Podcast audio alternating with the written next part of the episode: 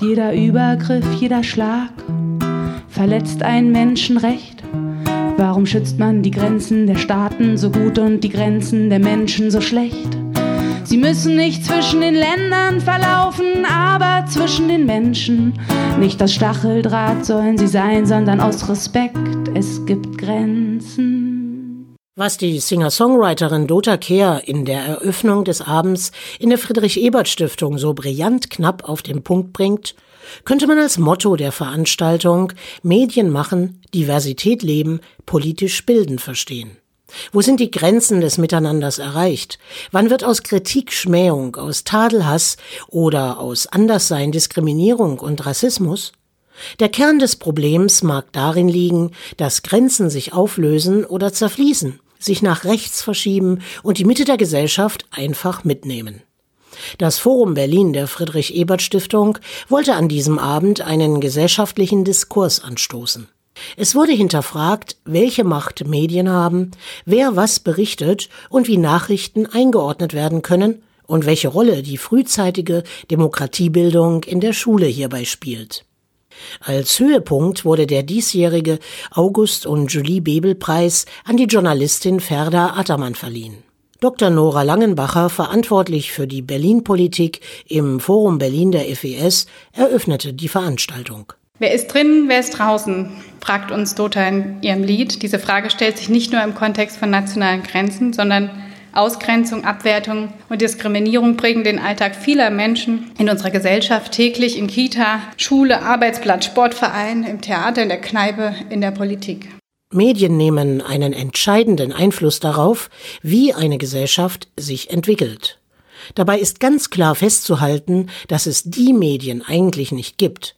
Auf der einen Seite stehen die sogenannten sozialen Medien, deren Nachrichtengehalt von wahr bis frei erfunden reicht und für immer mehr Menschen zum täglichen Konsum gehört. Auf der anderen Seite sind Journalistinnen täglich damit befasst, Nachrichten einzuordnen, zu kommentieren, Reaktionen einzuholen und diese dann in erträglicher Dosierung an die Hörerin oder die Leserin weiterzugeben.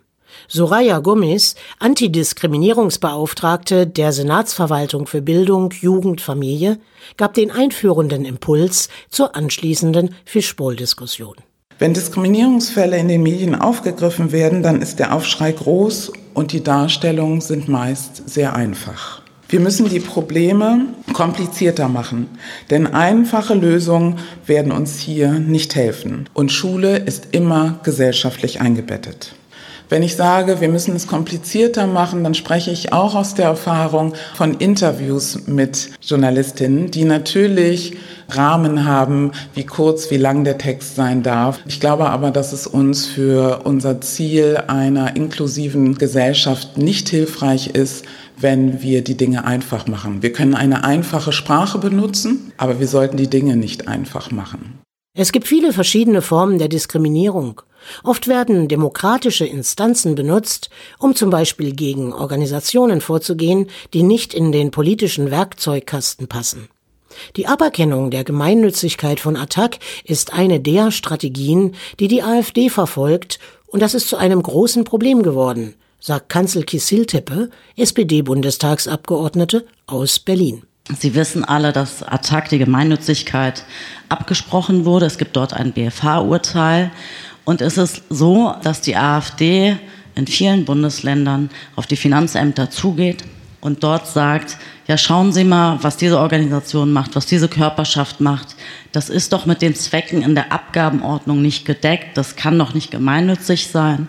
Und viele Finanzbeamte sich äh, diesem Druck dann beugen und auch äh, die Gemeinnützigkeit in Frage stellen. Die Folge sei, so Kisiltepe, dass viele Vereine, auch Sportvereine, Angst haben, für demokratische Organisationen zu werben oder antirassistische Kampagnen zu unterstützen, weil sie Gefahr liefen, dass die AfD sie anzeige und ihnen möglicherweise die Gemeinnützigkeit entzogen werden könnte. Eine Spielart der Diskriminierung ist Einschüchterung.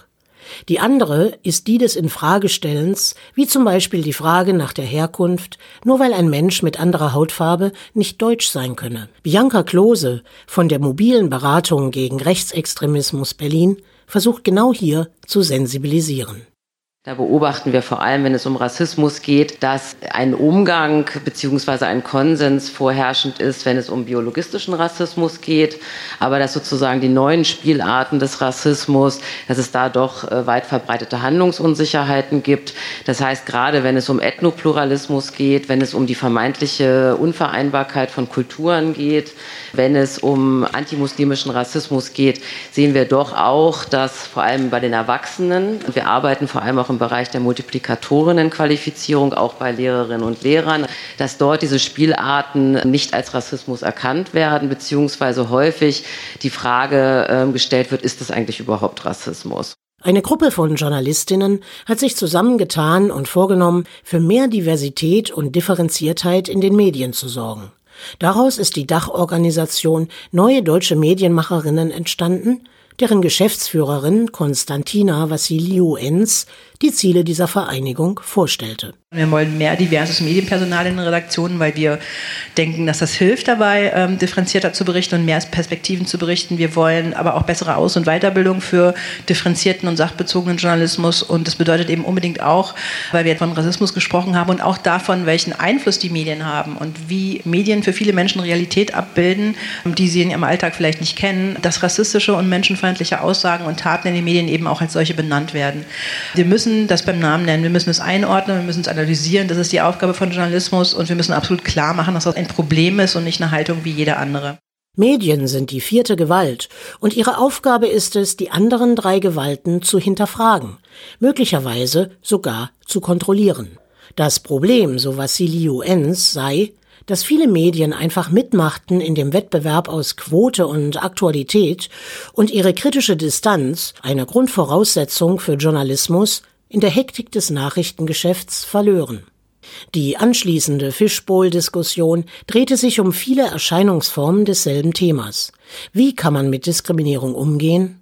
Wie können schon Schüler dafür sensibilisiert werden? Und welche Möglichkeiten gibt es, Antidiskriminierung entgegenzuwirken? Soraya Gomez konstatierte, dass alle Menschen diskriminierendes Wissen in sich trügen und es mal mehr, mal weniger weitergeben. Es sei wichtig zu beobachten, wie über jemanden oder eine Sache gesprochen werde und einzugreifen. Unter dem Stichwort, man wird es doch mal sagen dürfen, geschehe so viel Rassismus und Antidiskriminierung, was inzwischen gesellschaftsfähig geworden sei. Und Bianca Klose bemerkte, dass sich jeder, der sich für Demokratie einsetze, auch ein Stück weit angreifbar mache, sei es in der Schule, am Arbeitsplatz oder im Verein. Im Anschluss wurde der Julie und August Bebel Preis verliehen an die Journalistin und Vorsitzende der neuen deutschen Medienmacherinnen Ferda Attermann. Warum geht der Preis an Ferda Attermann? Das begründete Dr. Meltem Kulaschattan in ihrer Laudatio. Ferda Attermann sagt, ich zitiere, ich bin total begeisterte und engagierte Bürgerin dieses Landes. Ich bin so stolz darauf, dass wir in einem Land leben, wo politische Bildung dazugehört. Und ich finde, dass wir viel, viel mehr davon brauchen. Der Zugang zu den Themen Repräsentation, Teilhabe und politische Bildung der begeisterten Bürgerin Ferda Attermann sind die Medien. Sie legt den Finger in die Wunden der Dringlichkeiten.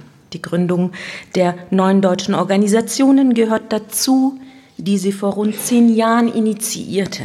Aus dem Grund, weil jede von uns allein war und wir lediglich eine Handvoll Leute gewesen sind. So Ferda Attermann. Der Abend in der Friedrich-Ebert-Stiftung klang mit viel Freude, aber auch Diskussionen aus, und Dota Keers Musik blieb noch lange der musikalische Teppich für viele offene Fragen. Und so kann's gar nicht bleiben, nein, du bist für die Wahrheit zu schön. Ich schließe die Augen und zähle bis zehn, so behalte ich dein Bild, so will ich dich immer sehen und lass mich blenden, lass mich blenden.